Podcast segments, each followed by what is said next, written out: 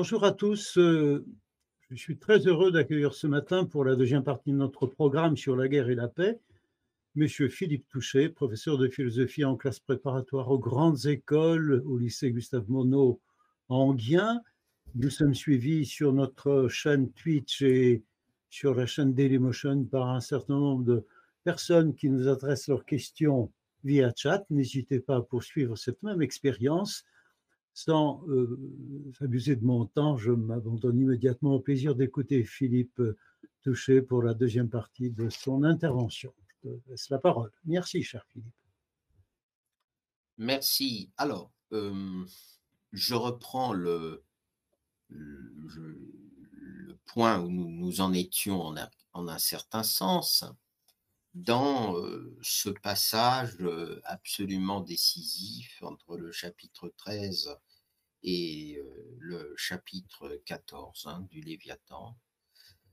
Le chapitre 13 a officié la condition naturelle de l'homme comme la guerre de chacun contre chacun, autrement dit, comme une situation incompatible avec l'état civil, incompatible avec la constitution d'une république et d'une communauté politique. Et le chapitre 14 rebat les cartes totalement, c'est-à-dire il va euh, se poser la question très simplement comment l'état civil est-il possible si la nature de l'homme, ou si plutôt la condition de l'homme, était ou est à ce point anti-politique, est à ce point anti-civil?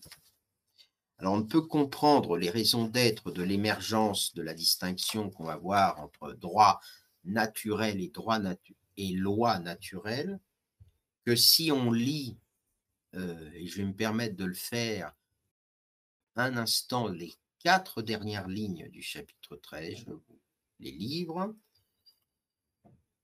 Les passions qui poussent les humains à la paix sont la peur de la mort, le désir des choses nécessaires à une existence confortable et l'espoir de les obtenir par leur activité. La raison suggère les articles de paix adéquats sans lesquels sur lesquels pardon, ils se mettront d'accord. Donc, dernière ou pratiquement dernière phrase du chapitre 13, il semblerait que ces mêmes passions, dont nous avons dit qu'elles étaient belligérantes dans leur nature, productrices de, désirs de surpuissance, est elles aussi, en quelque sorte, un désir, euh, une capacité, une puissance de paix. Et si je remonte d'une petite ligne plus haut, euh, je vois Hobbes euh, intérioriser son problème, manifester son problème en disant Tel est donc, il parle de l'état de guerre, le misérable état du genre humain dans lequel il se trouve par nature. Et il ajoute Il est pourtant possible d'en sortir pour une part par les passions et pour une autre part par la raison. Voilà le renversement que nous allons étudier maintenant. Puisque l'homme ne dispose pas d'autre pouvoir que lui-même, puisque l'homme ne peut pas se référer à une nature transcendante ou à un Dieu bon pour produire l'État républicain, et puisque d'autre part, L'état de sa nature fait de sa condition une condition invivable, une condition mortelle, mortifère. Il nous faut repenser à nouveau droit le régime de ces passions. Il nous faut trouver dans cette même nature, il nous faut trouver dans ce même régime passionnel des raisons de sortir du régime passionnel. Il faut que les passions pour une part et la raison d'autre part, dit le texte, soient en mesure de nous faire accéder au désir de paix. Il faut en un certain sens que la nature, incapable de réduire les difficultés liées au droit naturel de chacun, puisse nous donner la voie, puisse nous montrer le chemin vers la sortie hors de la nature, mais pas une sortie qui sera une négation de la nature, mais une sortie qui manifestera d'une certaine façon la naturalité. Aussi, que va faire Hobbes dans ce chapitre 14 Il va relire, en quelque sorte à l'envers, toute son anthropologie préalable. Et au lieu d'y voir ce qui empêche l'état civil à naître, il va y voir, enfin il va le lire, comme ce qui permet l'état civil à naître, comme ce qui est en manque de l'état civil à naître. Qu'est-ce qu'il manque à l'état de nature pour être euh, l'état civil à naître? Qu'est-ce qu'il manque à la guerre pour être le facteur de la paix? Voilà le problème. Et vous voyez que ce n'est pas un mince problème, c'est un problème qui va donner le fondement de tout l'état civil. C'est un problème qui va tenter de trouver dans l'immanence de la nature humaine les raisons d'espérer pouvoir produire un état de sécurité et de paix. Donc, ce qui m'intéresse dans ce passage, c'est que ce sont les mêmes ressorts qui produisent euh, les mêmes ressorts naturels, conditionnels, qui produisent la guerre, qui vont devoir être utilisés et qui vont être utilisés d'une certaine manière pour produire la paix et pour rendre possible l'état civil. Alors, comment se fait cette réinterprétation? Hobbes introduit une distinction entre le droit de nature et la loi naturelle. Cette distinction entre le droit de nature et la loi naturelle est subtile, complexe, et elle fait pourtant l'objet d'un énorme développement puisqu'il ne va pas simplement y avoir une loi naturelle, mais de très nombreuses lois naturelles.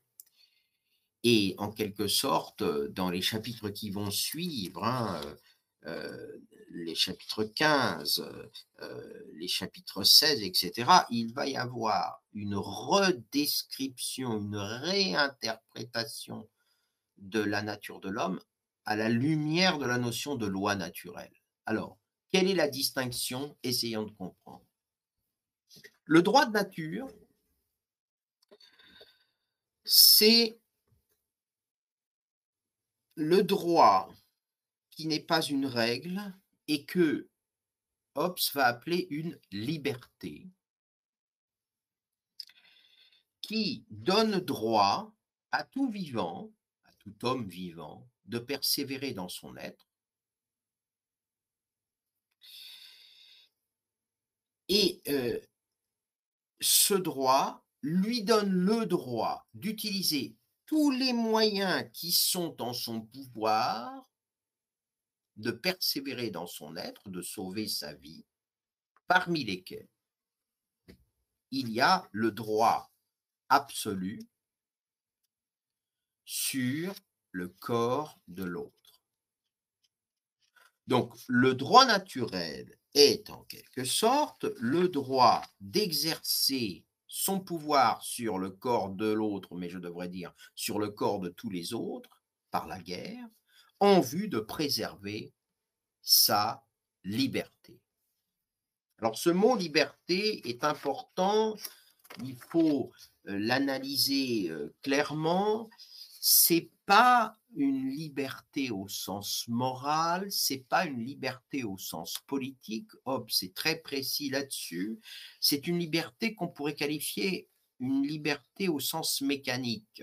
Je vous l'ai dit, l'homme est confronté à l'autre homme dans l'état de nature et chacun a en vue euh, sa propre puissance. Par conséquent, il est en permanence entravé par d'autres.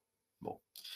Il ne s'agit donc pas de dire que l'homme aurait un droit absolu, il ne s'agirait pas de dire que l'homme est, un droit de liberté spirituelle ou de liberté intellectuelle. Il s'agit simplement de constater que chacun a droit à préserver l'espace de son existence sans trop d'entraves. Des entraves, il y en a, puisqu'il y a d'autres hommes. Mais chacun a droit de préserver l'espace de son existence et notamment de faire la guerre à tous ceux qui tentent de lui enlever sa puissance restante. Sa puissance restante, c'est la puissance qui lui reste lorsqu'il a tenu compte de l'entrave de l'existence des autres. Donc ce droit naturel est un droit à la guerre. Un droit à la guerre qui, d'une certaine façon, me donne droit à faire la guerre dès lors que je pressens ou que je sens que l'autre est une menace de guerre pour moi. Euh, mais on le voit, ce droit naturel n'est pas un droit de puissance, c'est un droit qui certes me construit le droit d'agir, mais ce n'est pas un droit qui me permet de construire avec l'autre une relation durable. Le droit naturel, finalement, est un droit contradictoire. Il me donne le droit sur le corps de l'autre, mais évidemment, il donne le droit à l'autre sur mon propre corps. Et en tant qu'ils ont chacun le droit absolu et sans injustice de persévérer chacun dans leur être, ce droit naturel, au fond, est un droit qui ne peut pas s'exercer, un droit qui ne peut pas durer, un droit qui n'est jamais durable. Alors voilà que Hobbes introduit la notion de loi naturelle, law of nature. C'est sa grande invention. Alors, il, rejette d'ailleurs la traduction classique de lex naturalis euh, parce que euh, il va donc préférer loi de nature. En fait, il faut faire attention aux traductions. Il va préférer le langage de loi de nature à loi naturelle. Parce que loi naturelle désignerait simplement les rapports de causalité entre les phénomènes, les, les lois physiques. Ici, que s'agit-il dans la loi de nature, la première loi de nature? À la différence du droit naturel, qui était simplement une liberté de se préserver, une liberté de se défendre par tous les moyens, souvenez-vous, la loi naturelle est une la loi de nature, pardon, est une obligation. C'est une obligation à rechercher la paix autant de temps et aussi longtemps qu'elle est possible. Et c'est un droit exercer la guerre à chaque fois que la volonté de paix, paix, paix de l'autre apparaît comme impossible.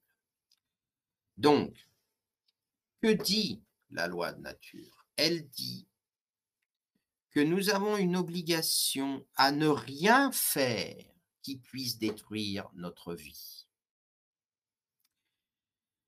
ou qui prive l'individu des moyens de la préserver.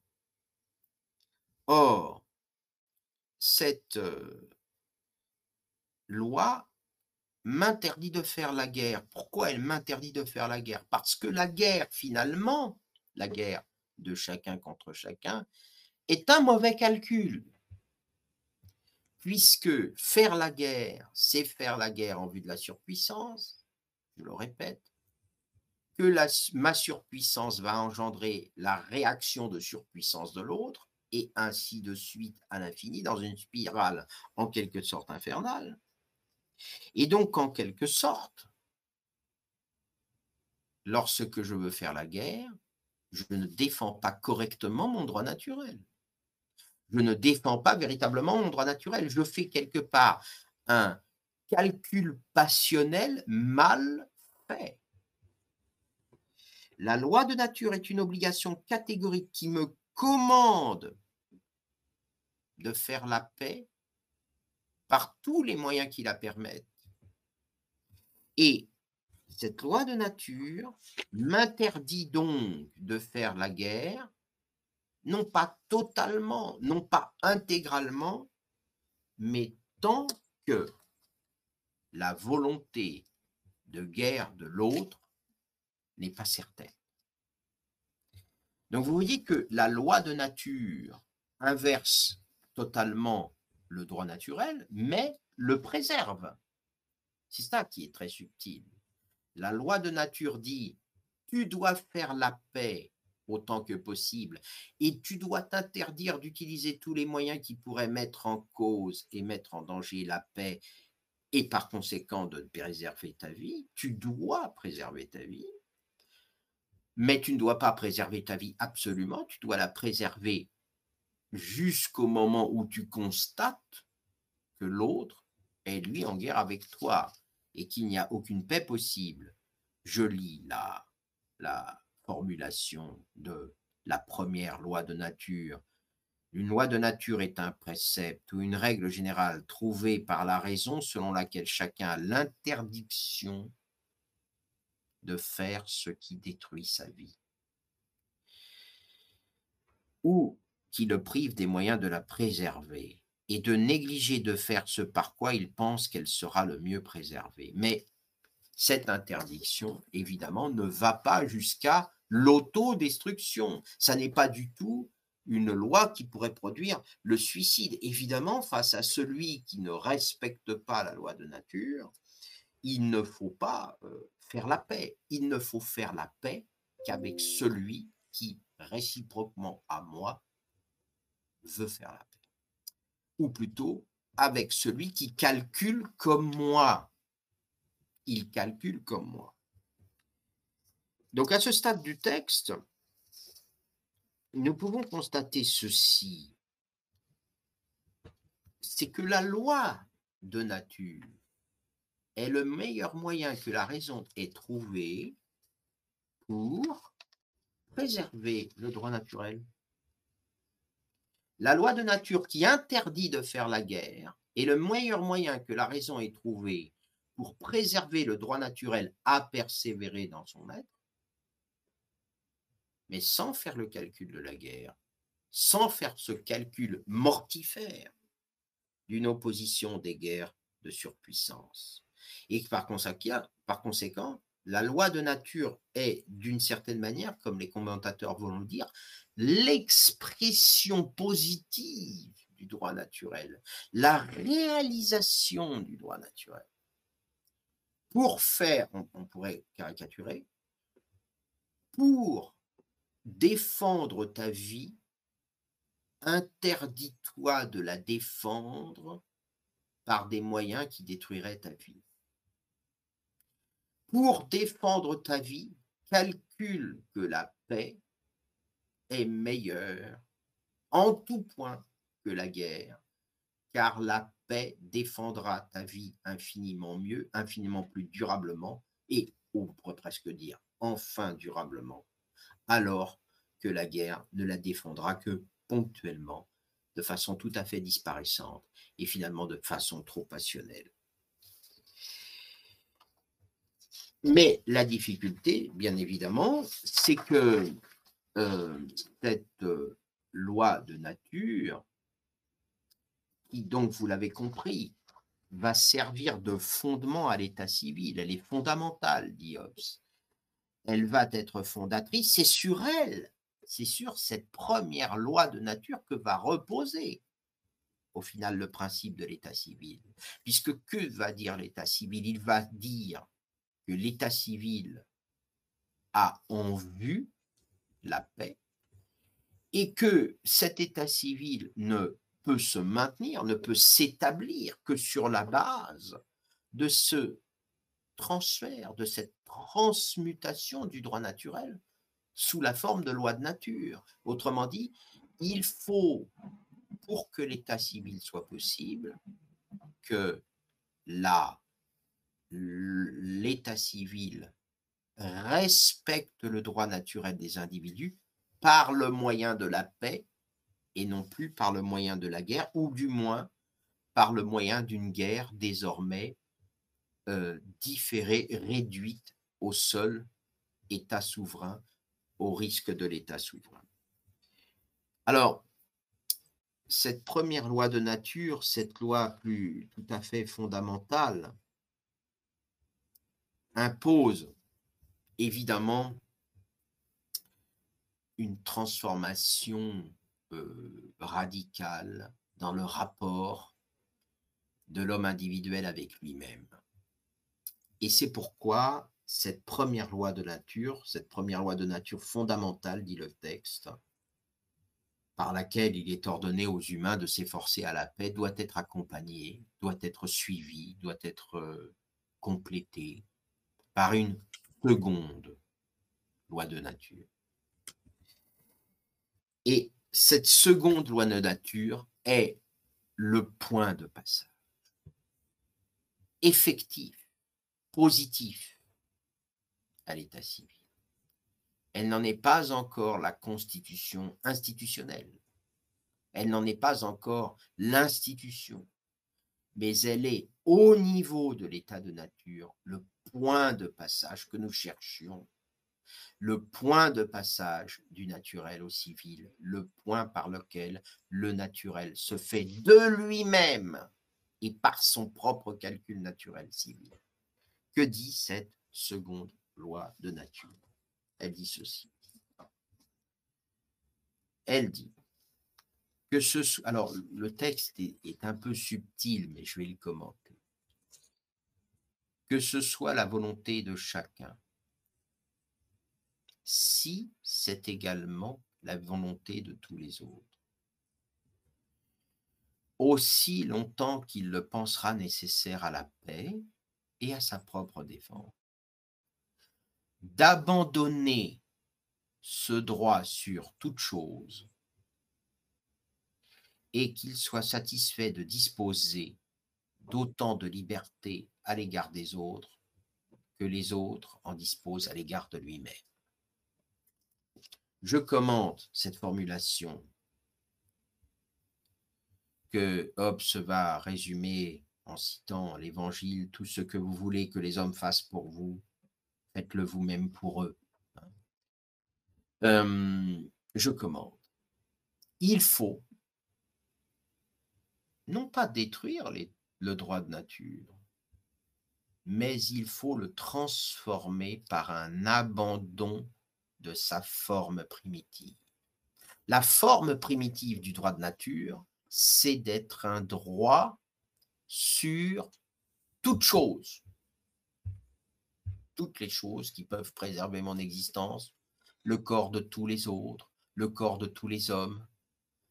J'ai le droit à tout dans la forme primitive de l'état de nature. il faut, pour rétablir la paix, renoncer non pas à son droit naturel, car la paix n'est pas le renoncement ou le suicide de la vie, mais il faut renoncer à ce droit sur toute chose. Il faut renoncer à un droit que j'appellerais absolu de nature pour accepter un droit un droit relatif de nature, un droit qui accepte d'être, un droit égal au droit de l'autre, un droit dans lequel j'accepte d'abandonner mon droit sur le corps de l'autre à la condition qu'il accepte d'abandonner son droit sur mon propre corps. Alors en réalité, cette seconde loi de nature n'est pas tellement une prescription, mais elle est bien plutôt une interdiction. Cette seconde loi de nature, qui est le fondement de l'état civil, est tout simplement une loi dans laquelle il s'agit de s'abstenir.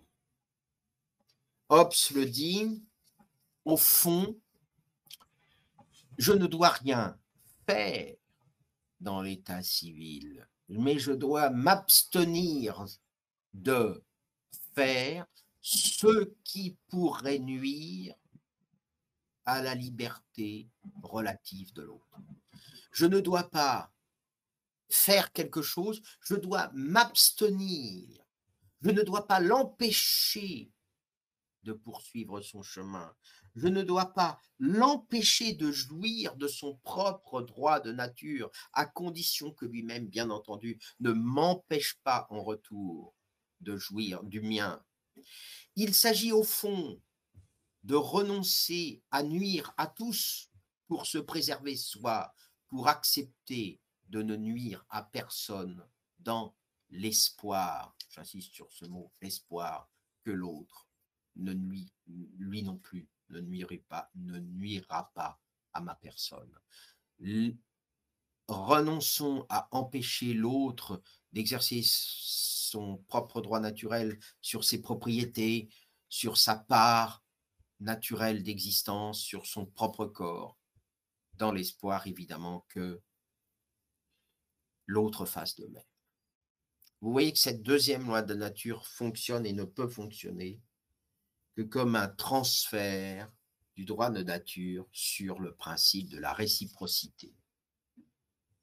Car telle est la difficulté finale, et euh, je m'arrêterai là ensuite pour laisser place aux questions. La difficulté finale, c'est que ce droit de nature qui m'oblige donc à abandonner mon droit sur toute chose, à renoncer à empêcher l'autre d'exercer son propre droit, qui m'amène à admettre qu'il y a une liberté relative et non pas une liberté absolue, et que cette liberté relative, sans être une liberté complète, est au moins une liberté égale.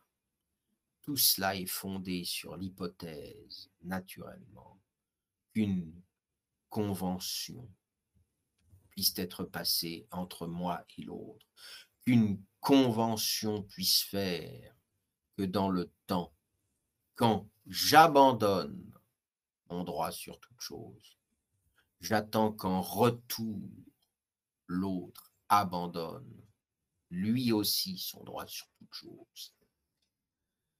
Et si cette situation de l'homme gouverné par les préceptes de la loi de nature ne va pas suffire si cette situation ne va pas produire une, sociabilité spontanée, une sociabilité naturelle, une sociabilité liée aux seules lois de nature, même si naturellement elle y contribue. Hein, les autres lois de nature sont euh, la justice, sont euh, la civilité, euh, sont la générosité. Bon, mais pourquoi est-ce que ça ne peut pas suffire?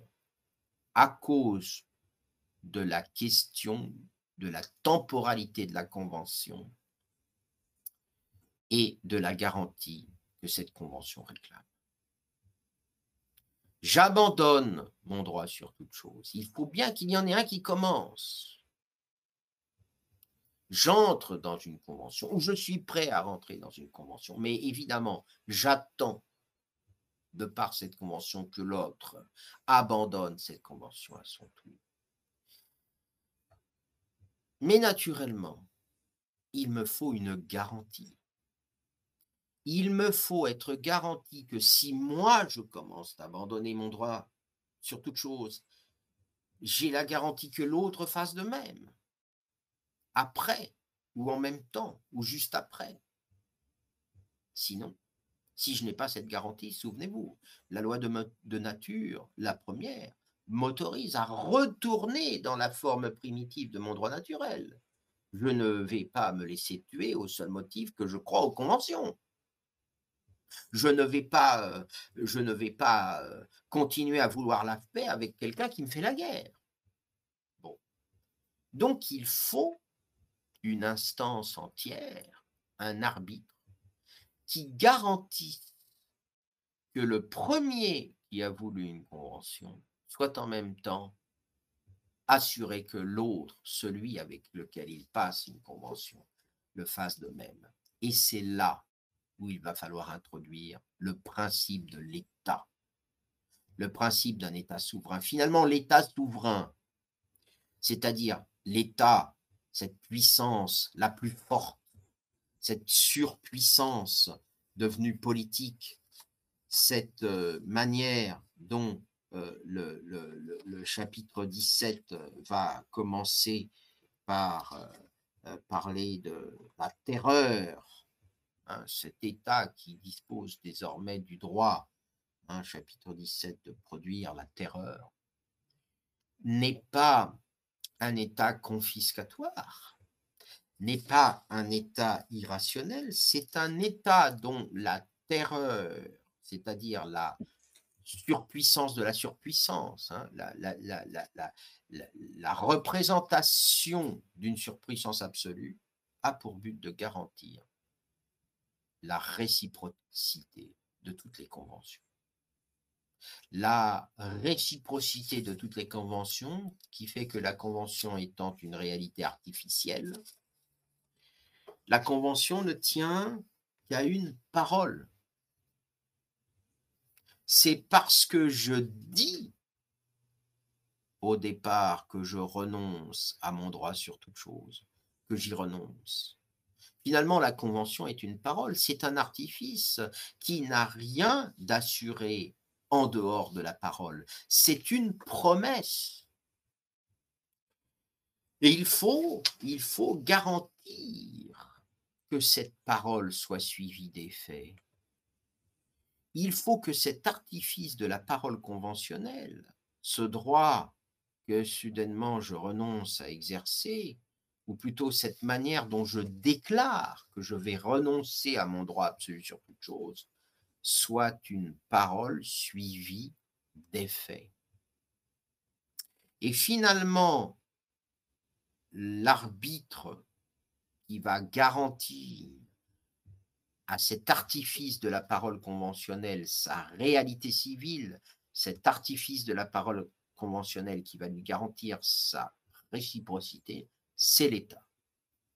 Puisque l'homme ne peut échanger l'artifice des paroles, puisque les conventions civiles ne sont que des paroles, il faut que l'État soit en mesure, d'aller chercher dans la nature de l'homme et dans le droit naturel de l'homme de quoi assurer la réciprocité de la parole. L'État est donc le garant de la paix civile parce qu'il est le toujours plus fort, mais surtout parce qu'il permet à chacun de manifester son droit naturel sous une forme transférée, bien sûr, sous une forme transformée, mais non pas une forme aliénée. L'état civil pour Hobbes n'est pas l'aliénation du droit naturel, il en est le transfert, la transmutation et d'une certaine manière la préservation. Et c'est ce qui euh, nous fait euh, conclure que c'est bien à partir des passions initialement guerrières, de cette condition d'un homme passionnel, que Hobbes a trouvé le moyen de fonder la possibilité de l'état civil. Passion contient pour quelque part une dimension politique ou pré-politique qui permet d'espérer que les hommes calculent assez bien pour préférer la paix à la guerre, non pas parce qu'ils sont bons, non pas parce qu'ils sont justes, non pas parce qu'ils sont des images de Dieu sur terre, mais simplement parce qu'ils savent au mieux calculer le régime de leur passion. Voilà.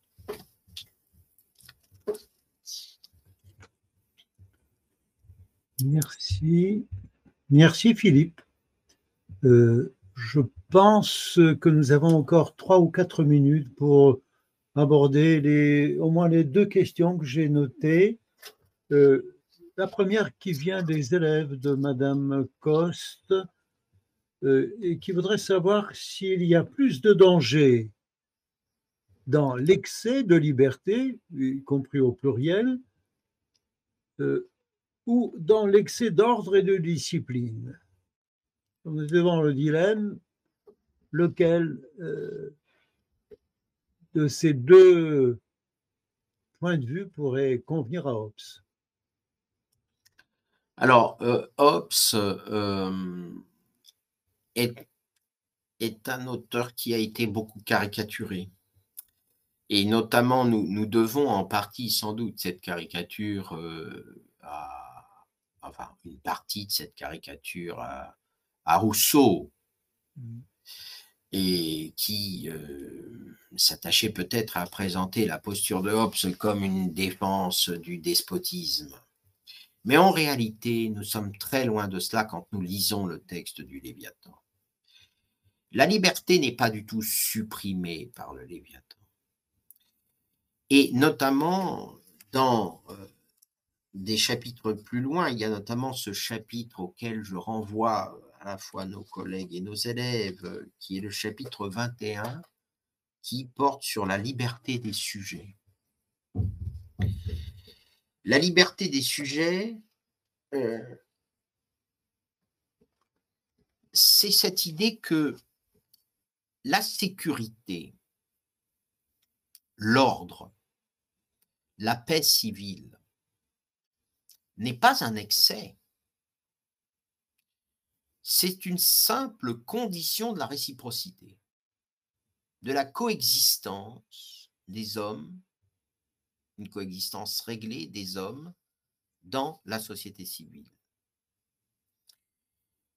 Pourquoi je dis que ce n'est pas un excès? Parce que tout ce qui n'est pas nécessaire à la réciprocité, tout ce que l'État ne met pas dans la loi pour permettre la réciprocité et la civilité, tout le silence de la loi devient une liberté pour le citoyen.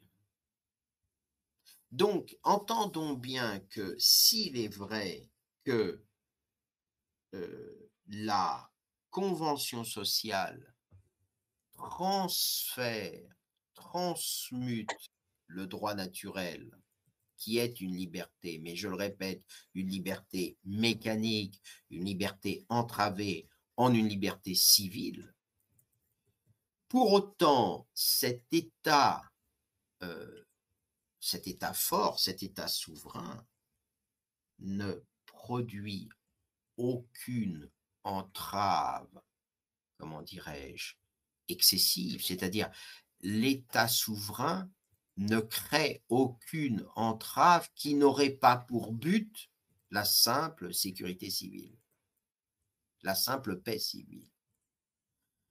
Tout ce qui, toute entrave qui n'aurait pas pour but strict la paix civile est une entrave qui deviendrait illégitime. Et par conséquent, euh, la liberté du sujet est compatible, dit Hobbes, avec la puissance illimitée du souverain.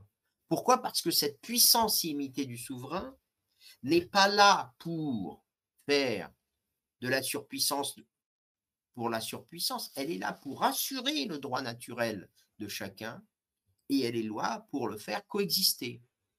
Donc, euh, d'une certaine façon, euh, euh, la liberté est toujours garantie au moins dans les franges de cette liberté où la loi et où l'État civil ne parle pas. Ne parle pas.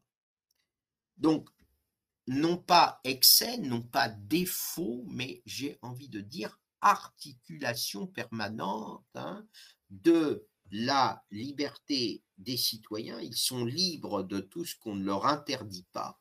Hein. Et finalement, la puissance illimitée du souverain n'est pas une puissance tellement prescriptive. Elle est essentiellement une puissance proscriptive, si l'on veut, c'est-à-dire une puissance qui interdit cela qui pourrait empêcher la paix civile. Voilà un petit peu euh, le sens de, euh, euh, de ce point de vue. Et d'autre part, je rappelle, comme il est rappelé d'ailleurs dans la note que Hobbes met au chapitre 21, que c'est par leur liberté que l'état civil a été établi, c'est-à-dire c'est parce qu'ils étaient contraints par leurs propres conditions, par la nécessité d'un droit naturel devenu irréalisable, que les, euh, les hommes ont institué celle du souverain. Ils sont donc, d'une certaine manière, toujours et en permanence, représentés dans le souverain. Hein. le souverain est la représentation euh, de leur euh, puissance devenue droit naturel contraint telle qu'elle s'exprime en leur nom. Hein. Donc, de ce point de vue, euh, il y a là, euh, en quelque sorte, un euh, transfert de la liberté et non pas son aliénation. Merci beaucoup, cher Philippe. je pense que, puisqu'il n'y a pas d'autres questions, nous arrivons donc au terme de ce programme, de cette matinée si riche sur la guerre et la paix telles sont analysées par Hobbes, euh, je tiens à t'exprimer toute notre gratitude pour ta disponibilité, pour euh, euh, ta fidélité en quelque sorte à travers les années qui passent et à chaque fois, nous avons le plaisir de t'avoir sur notre plateforme. J'espère que mes collègues se joignent à moi, même si pour des raisons techniques, ils n'ont pas été disponibles. Bravo. Merci à Antoine Châtelet, à Christine Coste, au lycée Jean-Pierre Vernant à Sèvres, à Christine Coste en particulier. J'espère qu'elle reviendra avec ses élèves pour nous soutenir dans nos programmes. Merci également à Tracy Christophe, euh, à Pertuis, au lycée de Durance. Bonne journée à tous et merci tout plein à Jean-Luc Gaffard qui nous a permis de diffuser ce programme en direct et il sera disponible en différé dans euh, les journées qui viennent.